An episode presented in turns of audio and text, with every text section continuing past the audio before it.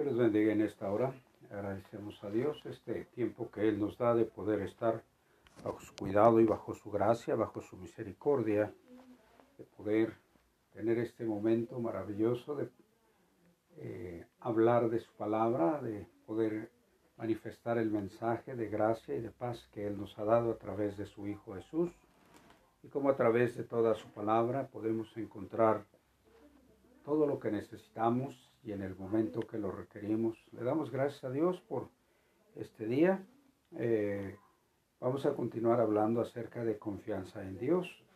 nuestro texto base es el Salmo 115, versículo 11, que dice, Los que teméis a Jehová, confiad en Jehová. Él es vuestra ayuda y vuestro escudo. Ese es nuestro texto base para hablar acerca de la confianza en Dios. Hoy vamos a hablar acerca de cómo la fidelidad, eh, cómo enfrentar la fidelidad en la adversidad. Nuestro texto para este tema está en Daniel capítulo 6, versículo 10, que dice de la siguiente manera. Cuando Daniel supo que el edicto había sido firmado, entró en su casa y abiertas las ventanas de su cámara que daba hacia Jerusalén, se arrodillaba tres veces al día y oraba y daba gracias delante de Dios como lo solía hacer antes. Gracias a Dios porque nos da este, este tiempo de meditar en su palabra, de recibir enseñanza de las cosas que fueron escritas, como lo manifiesta el apóstol Pablo, para que podamos ser nosotros con paciencia edificados en la gracia y en la misericordia de Dios. La confianza que Dios eh, provee a través de su palabra hace que podamos nosotros disfrutar de grandes bendiciones, sobre todo cuando nos damos cuenta de cómo estos grandes personajes pudieron ellos vivir esas bendiciones y nos da la oportunidad a cada uno de nosotros de vivirlas en las condiciones que puedan enfrentarse, no importa las situaciones de angustia, de dolor o de quebranto, aún a costa de nuestra vida, podemos nosotros mirar cómo la gracia de Dios se puede manifestar abundantemente. Si le somos fieles a Él, Él se encarga de cosas, de hacer cosas únicas y especiales. La confianza viene de la, la palabra confianza viene del latín fidere, que quiere decir confiar, y la palabra fidelidad viene de fides, también de latín, que quiere decir lealtad, fe, confianza. Y Dios obre misericordia en nuestro corazón y que podamos ser edificados a través de este mensaje que Dios tiene para cada uno en este día, que nuestro corazón y nuestra mente estén dispuestos a ser bendecidos por esta hermosa palabra que Dios nos ha dado para disfrutar de su amor y de su misericordia en este tiempo. Estemos listos para ser bendecidos por Él. La vida de Daniel eh, es una constante lucha por guardar y mostrar su confianza y fidelidad al Dios Todopoderoso que él conoció desde su niñez. Pocas figuras del Antiguo Testamento son tan conocidas como Daniel, un hombre que debió dejar su hogar y luego desarraigado de su, eh, no solo de su hogar, sino de, de su tierra natal, de su país, debió aprender y educarse en una sociedad que le era desconocida. Un hombre que siempre se mantuvo invariablemente leal al Dios de su pueblo. La integridad que su, fe, que su fe inspira en él y su capacidad le hicieron alcanzar altas posiciones en los diferentes gobiernos de los reyes en que Dios le, con los que Dios le permitió vivir y aún convivir. Daniel estuvo en una situación muy especial. ¿Por qué? Pues porque tuvo que enfrentar lo que hoy se conoce como el choque transcultural o más recientemente una expresión que se usa que es la batalla cultural. ¿Qué, qué es esto? Bueno, pues nosotros podemos mirar cómo Daniel tuvo, no solo él, sino sus compañeros que son mencionados en el capítulo 1 y más adelante también, cómo ellos tuvieron que eh, poner unas condiciones para poder vivir en ese lugar. ¿Cómo es que ellos enfrentan esa batalla cultural o ese choque transcultural? primero que nada, ellos se mantienen firmes y leales a Dios. ¿Por qué? Pues lo miramos desde el capítulo 1, cómo establecen, eh, Dios le da la gracia a Daniel para hablar con la persona encargada que los cuidara a ellos y que los alimentara. Y le propone la manera en que ellos eh, querían vivir eh, siendo, pues, ellos unos esclavos eh, eh, ponen, ponen condiciones. Esto es muy interesante, ¿verdad? Que, que ellos están ahí poniendo condiciones para una forma de alimentación contraria a la que el rey había dispuesto, de tal forma que el hombre encargado tuvo que decir, pues casi, casi estoy exponiendo mi vida, pero lo voy a hacer. Pero ellos enfrentaron esta batalla cultural manteniéndose firmes y leales a Dios. Eh, no, no comieron lo que el resto de las personas que estaban con ellos siendo entrenados, educados, comían y bebían. Pues este, ellos, ellos no solo hicieron eso, eh, ellos eh, tuvieron, la, tuvieron que hacer algo más, aparte de mantenerse firmes en no contaminarse en esa, en esa batalla cultural que vivieron. Ellos tuvieron que aprender las formas de vida de la sociedad babilónica. Pero aún aprendiendo todas esas cosas que ellos aprendieron de, pues el conocimiento eh, no solo intelectual, sino de todo lo que la cultura babilónica tenía, ellos tenían que estar pues bien adentrados en ello, pero hay una característica en Daniel y pues sus compañeros que se mencionan hasta el capítulo 3, que habla de que ellos buscaban a Dios, buscaban su dirección, se mantenían en esa actitud de lealtad al Dios que ellos habían aprendido desde su niñez, que ellos se, daban cuenta de todo lo que estaba escrito, de cómo ellos, cómo Dios había obrado grandes bondades cuando los sacó a su pueblo de allá de Egipto. Y pues no solo eso, sino aún también en el tiempo de los reyes, muchas cosas, todo lo que ellos habían aprendido de cómo ser leales y fieles al, al Dios Todopoderoso, ellos estuvieron siempre buscando su dirección y él y sus compañeros, Sadrach, Mesach y Abednego, ellos, eh, o sea, Isaías, eh, Ananías y Azarías, eh, ellos estuvieron listos para poder siempre estar atentos a lo que Dios les decía. ¿Por qué? Porque no les interesaba a ellos realmente, no importaba que ellos estuvieran, tuvieran una excelente educación, no era su país, no era su lengua, no estaban aprendiendo cosas eh, eh, excelsas de Dios, sino que estaban aprendiendo pues de todo lo que se vivía en el, en el pueblo babilónico, todas las formas que ellos utilizaban para, pues, eh, como costumbres, como ellos usaban mucho la adivinación y todas esas supercherías, de tal manera que ellos fueron eh, educados de esa manera, pero siempre se mantuvieron leales, no importando las condiciones adversas que ellos enfrentaron. Recordemos, la primera condición adversa que enfrentan, bueno, pues es la comida. La segunda es cuando ya que están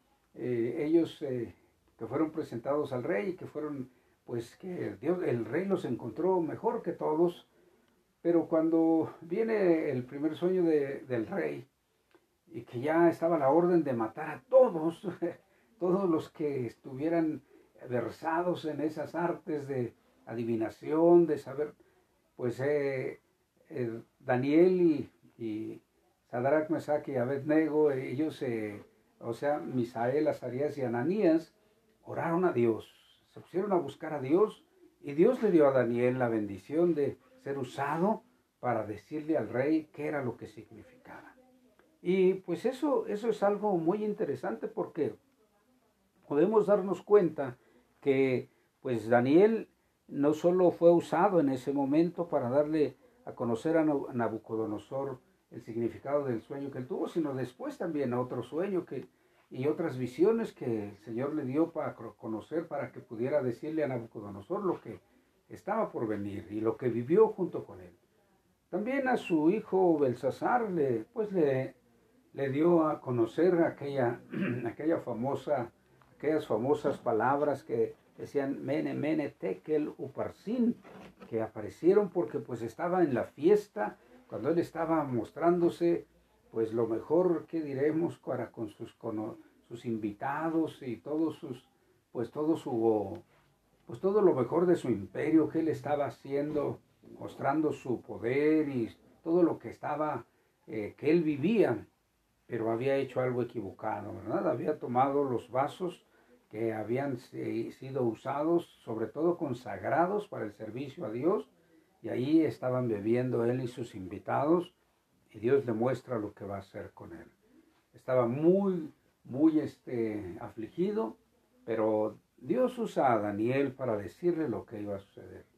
Trágicamente, pues no era muy, no era muy bueno lo que iba a suceder.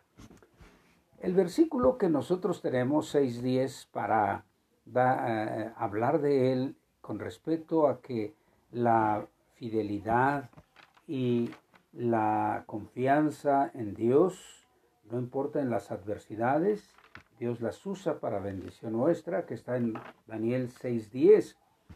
Eh, este capítulo 6 de Daniel es algo pues muy, muy eh, especial porque habla acerca de cómo eh, el rey Darío había constituido pues eh, en su reino había establecido 120 sátrapas que gobernasen el reino, pero había puesto eh, a ellos, eh, sobre de ellos, había puesto a Daniel junto con otros dos como gobernadores, diremos como gobernadores principales o mayores, para que se encargaran de recibir toda la información y, y dar solución a todas las cosas. ellos, este, fueron puestos de esa forma, de tal manera que Daniel está puesto en una posición muy, ha, sido, ha tenido un nombramiento muy especial porque Dios le da la bendición de ser este escogido como uno de los principales. Su capacidad debió haber sido muy grande porque pues es escogido por el rey, no siendo, pues no siendo eh, él de, de, de esos lugares, él era un, como un esclavo, como un, alguien que había sido llevado cautivo y entonces, pero Dios le da gracia y lo mantiene ahí. Esto a Daniel le trae cosas pues no gratas en el sentido de que esos, esos hombres que estaban bajo su cargo buscaban que, eh, la manera de molestarlo, la manera de acabar con él, no solo de molestarlo, sino de acabar con él, y le buscaron de todas formas y dijeron, no hay falla en él, no encontramos falla en él. Esto es algo, esto es algo muy significativo porque no encontraron de qué acusarle, porque ellos, este, pues no, no hallaron ninguna falta en él. Quiere decir que Daniel era un hombre muy íntegro, que Daniel era un hombre totalmente fiel a Dios, entregado al servicio de Dios. Esa esa fue la situación que ellos aprovecharon, porque dijeron, no vamos a encontrarle ninguna falla, tal vez con respecto a su Dios lo podamos nosotros este, pues, encontrar alguna falla. Y entonces es cuando empiezan a idear eso de que eh, pues vamos a proponerle al rey Darío que, que eh, durante esos 30 días que, que no este pues que nadie le pida a, nada a ningún otro este, eh, ningún dios, ningún rey, a nadie, a nadie le pidan cosas, sino solo a ti, rey Darío, porque queremos que, este, queremos que ese dicto sea confirmado por ti, que lo firmes, para que durante estos 30 días nadie, nadie pueda hacer ninguna petición fuera de ti. Y si hay alguien que lo hace, entonces lo vamos a echar al foso de los leones. Oh, Eh, las situaciones de, de, ser leales a Dios muchas ocasiones nos van a traer problemas, y a Daniel le está trayendo problemas esta, esta fidelidad porque ya están ideando qué hacer con él, cómo acabar con él, porque ellos se daban cuenta que Dios lo bendecía, que Dios lo prosperaba, que Dios estaba con él y entonces la única manera era de que pues no le pidiera nada a su Dios, que nada le pidiera a su Dios. Y entonces pues el, rey firma el edicto y, y entonces eh, la prohibición queda de que nadie iba a pedir nada a ningún otro Dios excepto al rey.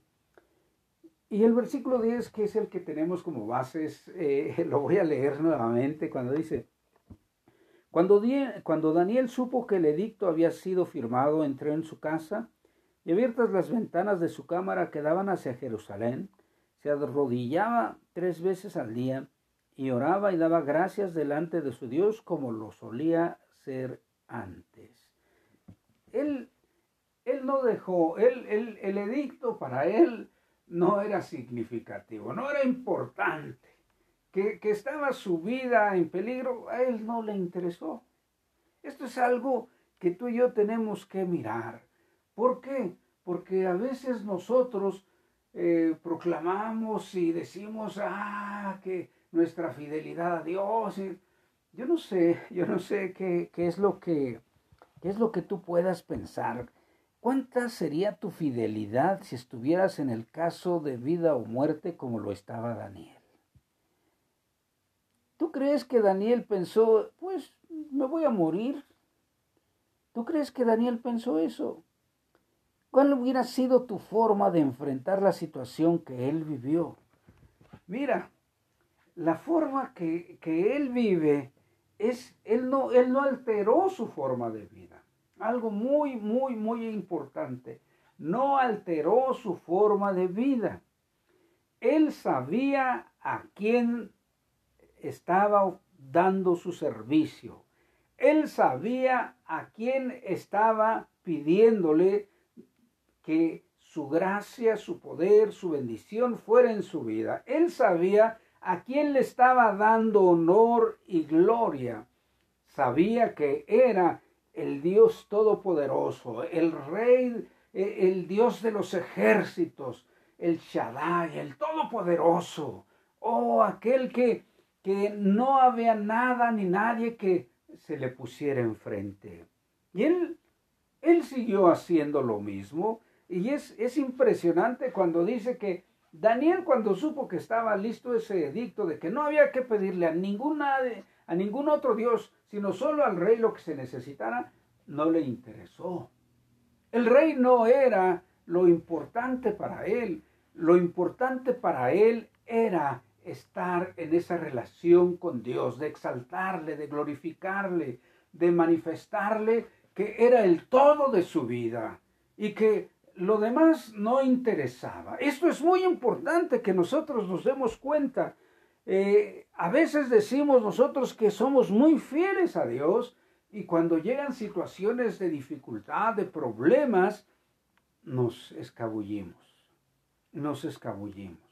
Esa es la realidad.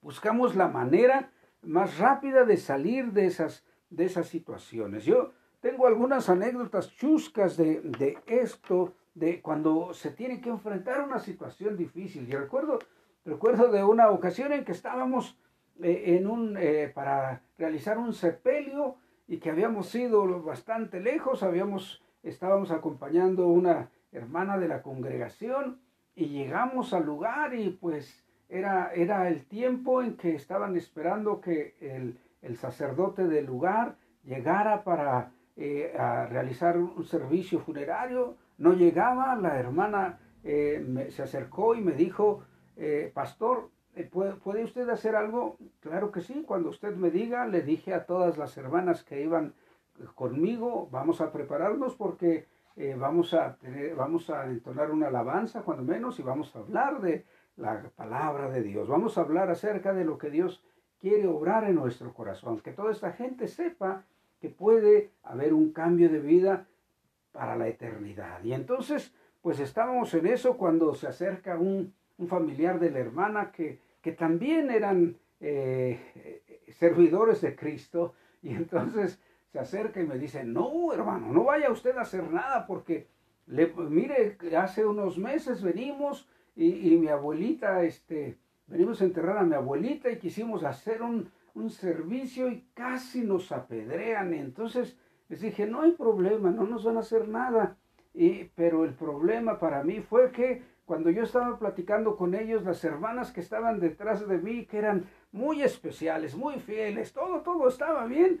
Y entonces cuando ellas oyen eso, pues no sé, no me di cuenta yo, cuando ya terminé de hablar con este, eh, esta persona, volteo y les digo a las hermanas, bueno, vamos a empezar, pero el problema fue serio porque cuando yo busqué a las hermanas, ya no estaban ahí y empecé a buscarlas y estaban por allá lejos entre las tumbas, escondiéndose porque ya estaban esperando que llegaran las pedradas. Ah, pero cuando se está en el tiempo de bendición, del culto, uh, somos fieles en grande manera. Entonces, eso, eso es algo muy significativo que recuerdo de, en, en alguna época de mi vida. Una, una situación en que recuerdo que un joven íbamos, estábamos ah, visitando un lugar de que nos habían invitado a predicar y ya era como la, no sé, cuarta, quinta vez que íbamos. Habíamos enfrentado ya situaciones problemáticas desde la segunda ocasión porque pues hubo una respuesta maravillosa la primera vez que fuimos a predicar.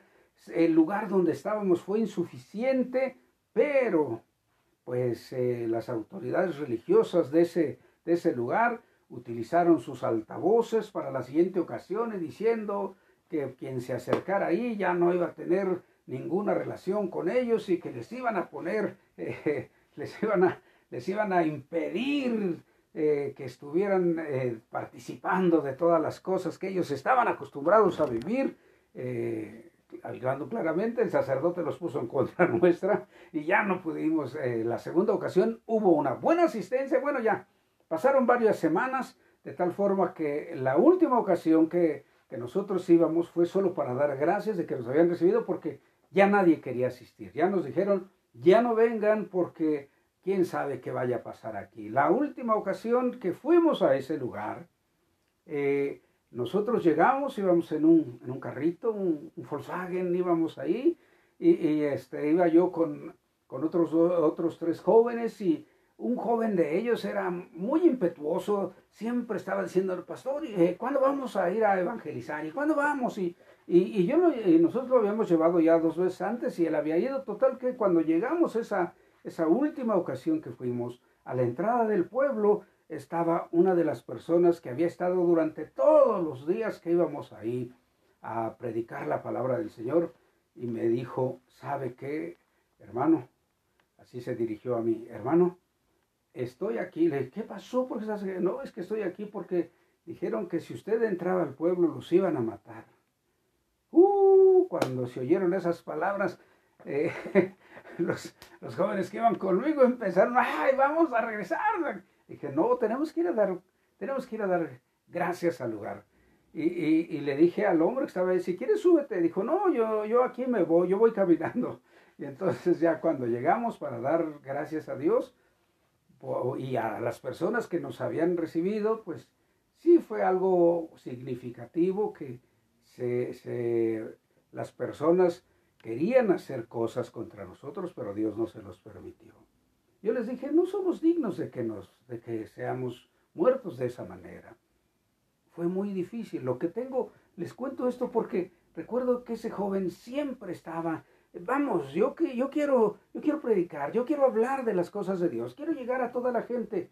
Cuando nosotros estamos en los centros de alabanza a Dios, en los templos, en los cultos en que estamos y que hay bendición y que ah, en los tiempos de oración en que Dios nos bendice, somos muy fieles a Dios. Pero llegado el momento, ¿cómo enfrentamos la situación? Son situaciones chuscas. Yo recuerdo que ese muchacho brincaba dentro del carro de tal forma que sacudía.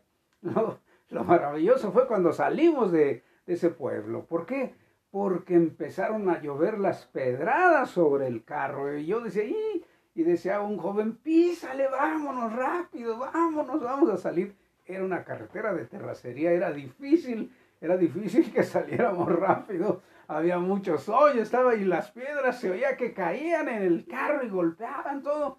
Y bueno, dije, bueno, pues ni modo, ya va, va, si hay abolladuras, hay problemas, todo, no hay problema. Ya nos fuimos, salimos del lugar y ya cuando íbamos en el camino de regreso a la casa, todas las bromas, todo, ya. Total que cuando llegamos a la casa, nos bajamos del carro y entonces empezamos a revisar qué golpes tenía el carro. ¿Y qué crees? No tenía ningún golpe el carro. Se oían las pedradas como caían, todo como golpeaban.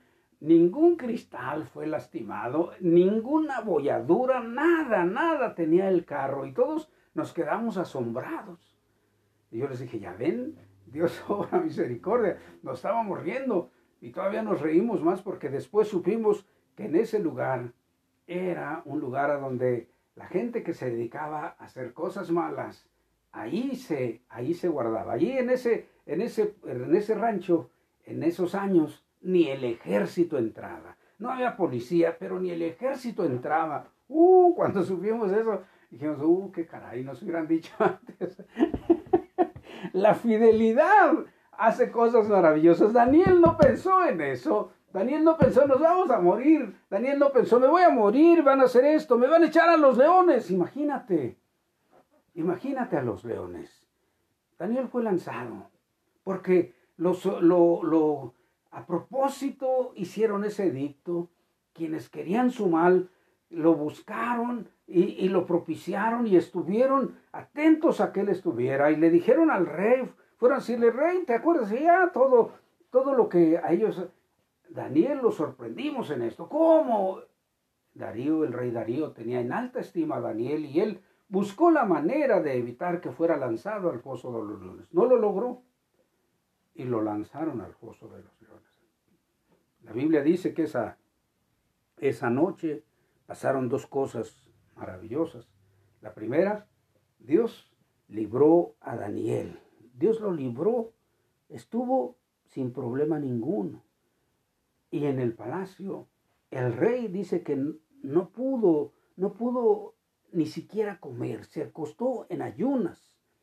Y no, no, este, no, no se acercó ningún instrumento para, no aceptó nada de eso porque él estaba afligido, agobiado, porque su amigo Daniel había sido lanzado a ese foso, había sido lanzado a ese lugar donde esos animales estaba muy pensativo durante toda la noche. Fue tal la tensión que no durmió. Y muy de mañana, dice la Biblia, muy temprano, a primera hora, corrió al foso de los leones y empieza a gritar, Daniel, Daniel, siervo del Dios viviente, el Dios tuyo, a quien tú sirves siempre, a quien le eres muy fiel, ¿te ha podido librar de los leones? Y se oye la voz de Daniel. Oh rey, vive para siempre. Mi Dios envió su ángel, cerró la boca de los leones para que no me hicieran daño, porque fui hallado inocente a los ojos de Dios. Fíjate lo que hace la fidelidad, lo que hace la confianza en Dios. No era nada simple, no era nada sencillo tener que enfrentar esa situación. Yo te decía hace un momento, ¿cuánta es tu, fidelidad a Dios si estuvieras en un caso de vida o muerte? ¿Tú crees que Daniel pensó en, me voy a morir? ¿Cuál hubiera sido tu forma de enfrentar la situación que él vivió? Es algo maravilloso que si nosotros, como dice el, versículo, que confiamos en Jehová, pues nosotros tenemos eh, eh, la oportunidad de que Él es nuestra ayuda y nuestro escudo. Los que teméis a Jehová, confiad en Jehová. Él es vuestra ayuda y vuestro escudo. Daniel sabía eso. Daniel había escuchado eso de los, del salmista. Daniel había escuchado todo eso. Él había crecido conociendo la palabra de Dios. Pero él ahora la estaba aplicando en su vida. Ya no era un hombre joven. Ya no era un hombre joven pero a él no le interesó. No le interesó tampoco, ay, pues yo ya estoy viejo, ya si me comen los dedos. No, él quería honrar a Dios y lo hizo. De tal forma que cuando eh, eh, pues el rey se da cuenta de que todo fue una situación solamente para terminar con él, cuando es sacado del foso, bueno, pues a ver, manda a llamar a los que lo querían, le querían hacer daño y los lanza a ellos, no solo a ellos, sino aún a sus familias. Fíjate algo muy tremendo. Cuando nosotros hacemos mal, no solo nos dañamos personalmente, dañamos a la familia, a los seres que decimos que amamos tanto. Esto debe estar en tu mente. La fidelidad a Dios siempre va a tener en algunas ocasiones muy difíciles las cosas a vivir. Pero si tú eres fiel, el final de este capítulo dice que el rey Darío ordenó, dio órdenes de que solo se honrara a Dios y que al Dios de Daniel, al Dios que libraba y hacía señales, maravillas en el cielo, y al que ha librado a Daniel del poder de los leones. Todos deben de honrar a Dios, todos lo deben de honrar, todos deben de hacer, oh, que ese, rey, ese Dios sea exaltado, que todos teman y tiemblen ante la presencia del Dios de Daniel. Oh, qué maravilla es ser fiel a Dios. ¿Por qué? Porque cuando somos fieles a Dios, Él cumple sus promesas. Él hace maravillas sobre nosotros.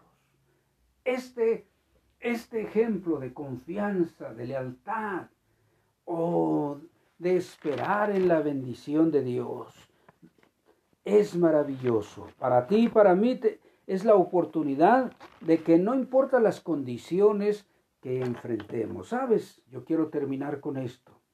Daniel enfrentó su lucha contra una cultura diferente. Este tiempo, la cultura de este mundo está siendo permeada por tantas cosas que nos tienta a nosotros para movernos de las bases, de la, de la roca, de esa roca que es Cristo, porque sutilmente la, e, el mundo está entrando, está haciendo entrar a nuestra mente, a nuestro corazón, las cosas que no le agradan a Dios. Quiero terminar con esto. ¿Cómo estás enfrentando tú esa, esa batalla de que en los seres, eh, eh, los seres eh, de, este, de este mundo que gobiernan las tinieblas, la maldad, está usando para acercarse a ti, para acercarse a nosotros. Eso que es muy popular ahora, las redes sociales, los medios de comunicación, todo. Cómo está permeando la maldad y cómo está afectando tu relación con Dios, tu fidelidad a Dios. ¿Cómo estás siendo afectado tú? ¿Cómo estás enfrentando tú esta batalla? ¿Por qué? Porque es muy sutil. No hay pleito, no hay nada. Pero está permeando dentro de la sociedad. ¿Cómo estás tú? ¿Cómo está tu familia haciendo frente a estas condiciones de vida? ¿Cómo estamos nosotros enfrentando estas situaciones? Daniel sabía perfectamente a quién servía y no le interesó perder su vida. Tú sabes perfectamente a quién sirves. No importa las condiciones adversas que enfrentes, Dios quiere bendecirte y honrarte como lo hizo con Daniel. Oh, gracias Dios por tu misericordia y tu bondad. Entonces en este día, tú que escuchas este mensaje y si no has hecho un arreglo de paz con Jesús, si no le has pedido perdón, que venga a limpiar tu corazón y tu mente, que te dé esa libertad sobre las condiciones de este mundo, hoy lo puedes hacer. Yo voy a orar por ti para que Dios intervenga y tú solo le puedes decir, Señor Jesús, ven, perdona mi corazón, perdóname porque no he hecho este arreglo antes contigo, pero a partir de hoy quiero disfrutar de esa nueva manera de vida, que no importen las condiciones, así como yo acabo de escuchar de Daniel, yo esté listo para vivir las cosas maravillosas que tú tienes para mí. Amado Señor, te doy gracias porque en tu Hijo Jesús nos das la oportunidad maravillosa de poder acercarnos a ti y poner en tus manos a estos hombres y mujeres que están haciendo su arreglo de amistad contigo, pidiendo perdón. Pedimos que tú los limpies, que tu sangre poderosa obre en su corazón y en su vida, y que tú, eterno Dios, los tomes bajo tu cuidado. Amigo Jesús, llévalos así en tu pecho como los recién paridos y llévalos a conocer de tu amor y de tu gracia, de esas bendiciones abundantes que tú tienes para ellos. Anhelamos que ellos puedan disfrutar de esa eternidad gloriosa que tienes para cada uno de nosotros en esas mansiones eternas que están listas para recibirnos. Allá queremos estar junto con ellos. Dios de los cielos, te pido que intervengas en el nombre de tu Hijo Jesús y para todos los que te conocemos de tiempo atrás. Renueva nuestra fe, nuestra confianza, nuestra lealtad hacia ti y que vivamos las cosas para darte honor y gloria en todo momento. En Cristo Jesús. Amén. la gloria sea nuestro Dios. Bueno, gracias a Dios por esta bendición que el Señor nos da. Quiero invitarte a que tú recibas la bendición que Él tiene especial para ti en este día. Yahvé te bendiga y te guarde. Yahvé haga resplandecer su rostro sobre ti y tenga de ti misericordia. Yahvé sobre ti su rostro y ponga en ti paz. Dios te bendiga y hasta la próxima.